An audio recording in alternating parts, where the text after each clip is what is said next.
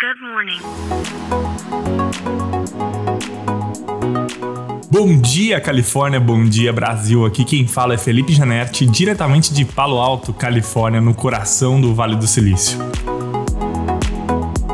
Hoje é segunda-feira, dia 9 de outubro de 2023. Estamos de volta com mais uma temporada do Bom Dia Califórnia. A gente gosta de fazer temporadas aqui nesse programa. Então, depois de um tempinho aí que a gente ficou um pouco afastado com esse podcast, a gente retorna então para essa temporada que deve acontecer até dezembro. E a gente compartilha aqui, né? O objetivo é compartilhar todos os dias tudo aquilo que a gente está vendo de mais bacana acontecendo aqui no Vale do Silício em outros lugares do mundo também, né? E que impactem o mundo da tecnologia e nossa sociedade como um todo. Bom, então vamos lá. Para abrir essa última temporada de 2023, a gente não podia começar com um assunto que não fosse a Apple. Em setembro, a Apple lançou os iPhones 15 e a demanda pelos telefones está bem grande, bem acima do que aconteceu o ano passado no lançamento dos iPhones 14. E as estimativas é que a Apple está vendendo entre 10 a 20% mais iPhones do que ela vendeu no lançamento do ano passado. Bom, mas quem acompanha o Bom Dia Califórnia sabe que o que a gente vem falando há um bom tempo não é né, no aumento de venda de hardware da Apple, mas sim no seu foco em serviços. A Apple cada vez mais tem focado aí, tem colocado esforços em aumentar a sua participação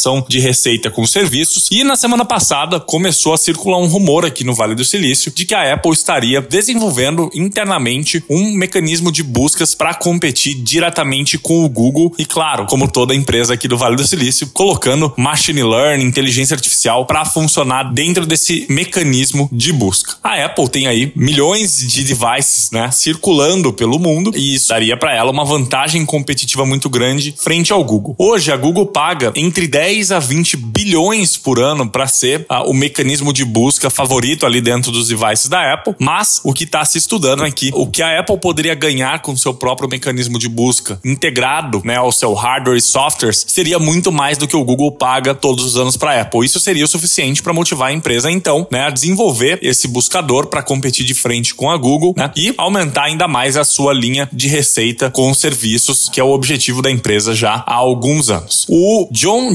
Gianandrea, que uh, é um ex-executivo do Google de mecanismo de busca, foi trabalhar na Apple uh, há um tempo atrás, né, foi contratado pela Apple e hoje ele é quem lidera a área ali de AI na Apple. Então, isso reforça com que a Apple esteja focando também em oferecer mais serviços parecidos com o Google integrado ao seu hardware e ao seu software. Bom, não se espera que isso seja lançado nos próximos meses, né? Mas a expectativa da Bloomberg é que seja lançado mais rápido do que a gente espera. Bom, então é isso. A gente fica por aqui. Amanhã tem mais. Tchau.